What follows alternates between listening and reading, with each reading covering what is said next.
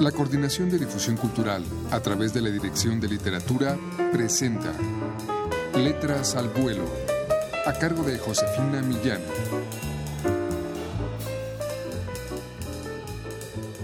Muy buenas tardes amigos. Hoy vamos a ofrecerles un fragmento de la crónica de Federico Bianchini, argentino nacido en Buenos Aires en 1982 y uno de los que integran el volumen 3 de Crónica. Escuchemos un fragmento de El hombre que nada.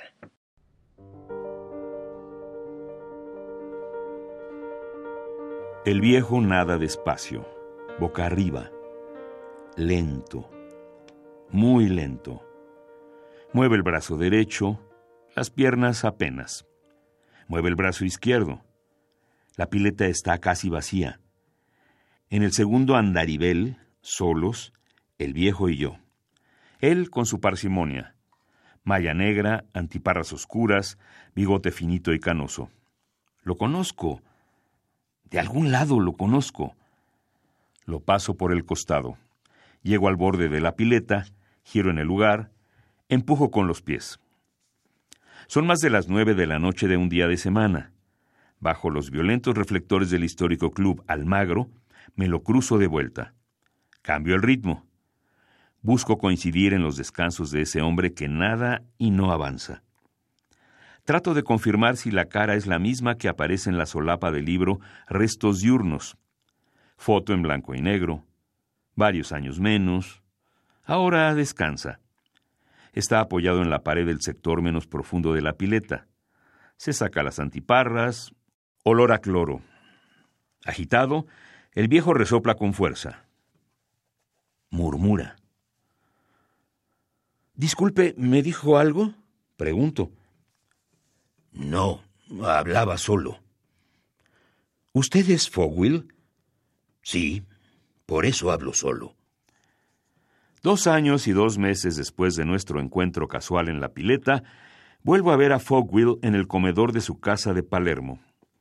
El hombre que nada tiene casi setenta años. Lo trato de usted. Nadie le dice señor. Fogwill es ya una marca, su marca. El apellido le arrebató casi por completo el lugar al nombre. En la Argentina, si uno habla de literatura, dice Fogwill, sin antecederlo por Rodolfo Enrique. Casi nadie recuerda su nombre de pila. De algún modo, él promovió este olvido a los 44 años, días antes de la publicación de su séptimo libro, Pájaros de la Cabeza, cuando vio la futura tapa y decidió, por una cuestión estética, de diseño gráfico, truncar su firma. Desde entonces fue solo Fogwill.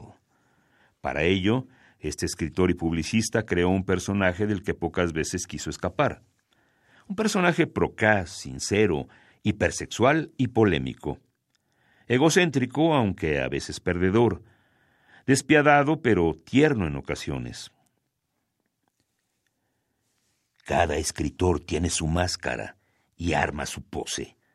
Mi pose es esta. Yo siempre aspiro a mentir con la verdad. Engañar de que valgo la pena, diciendo que no valgo la pena.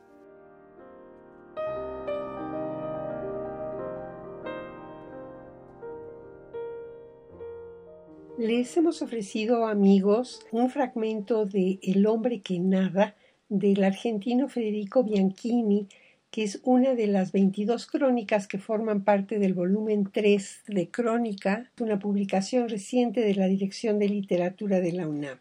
La compilación de estos trabajos es de Felipe Restrepo Pombo. Él estuvo encargado de hacer la selección del primer volumen de esta colección. Entonces centró su atención en la crónica periodística de nuestro continente.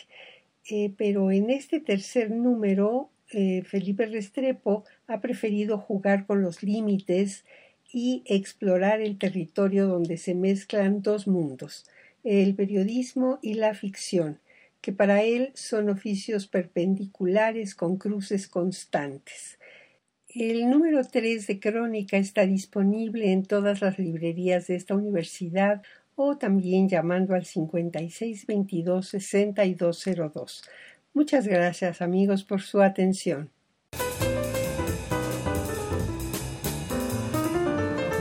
La Coordinación de Difusión Cultural a través de la Dirección de Literatura presentó Letras al Vuelo, a cargo de Josefina Millán.